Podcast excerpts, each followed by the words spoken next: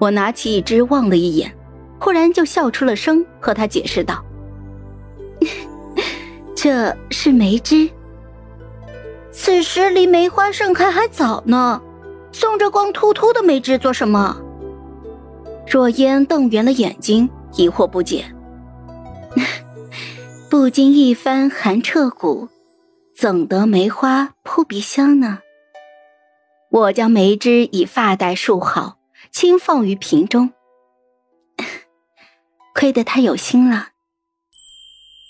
转眼京城八月，桂花香，秋风一吹，街边小巷皆是甜腻腻的香气。皇城这几日来了一个不速之客，准确来说是两个。方之言又来了，还带着他的妹妹方允堂。听说他已经戒酒了，这一次一定要带回一个公主。三公主早就已经成亲，孩子都岁余了。五公主、七公主也相继定了亲，婚期在即了。如今未说亲事的公主就只剩下一位了。我望了望不远处天真烂漫的九公主，与萧成宇就相视一笑。那十岁的他也能下嘴？应该不能吧？方之言虽然有陋习，时常闯祸，可算是个正人君子。话音未落，便被不知从哪儿冒出来的方之言锁住了脖子。瞧瞧，我说什么来着？我就知道你没养猫，骗我。剩下的话在看到我的时候，瞬间淹没在了喉咙里。咦，这是哪位公主？萧成宇见他的视线一直在我的身上打转，面色就沉了沉。她是丞相的女儿，不是你要找的公主。丞相的小女儿上个月嫁了太子了。那这位就是被退婚的大女儿喽。身后的粉衣女子用胳膊肘就捅了捅他，方之言一把挥开，笑得没心没肺的。嘿，听说啊，太子妃身怀有孕，便一口气给太子纳了三个妾室。现在东宫热闹非凡，可是真的？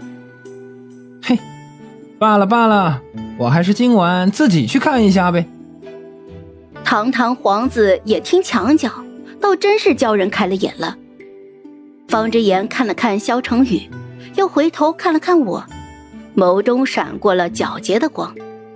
美人，反正太子也不要你了，不如嫁给我。来人，撵出去。自打方之言来了之后，方允堂就整日守在萧成宇的宫门口。萧成宇走到哪儿。他就跟到哪儿，后来好言相劝了一番，他两日没有再来了。真可谓是以此之道还施彼身呐！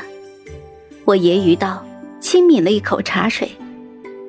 萧成宇刚想说话，一抹粉红的倩影就在他的身旁立住了，许久才掏出了荷包。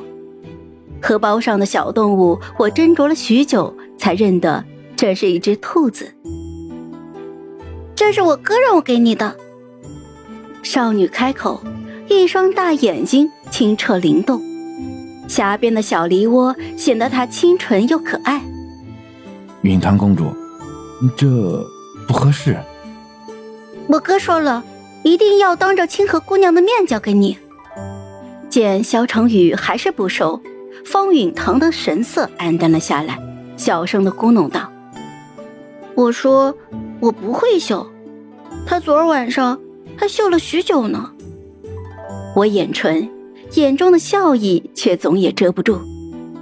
萧成宇的脸色由红变白，又由白变了红，半晌才轻咳了一声：“嗯，大可不必。”好了，本集故事就说到这儿。有什么想对我们说的，欢迎在下方留言。那我们下集见。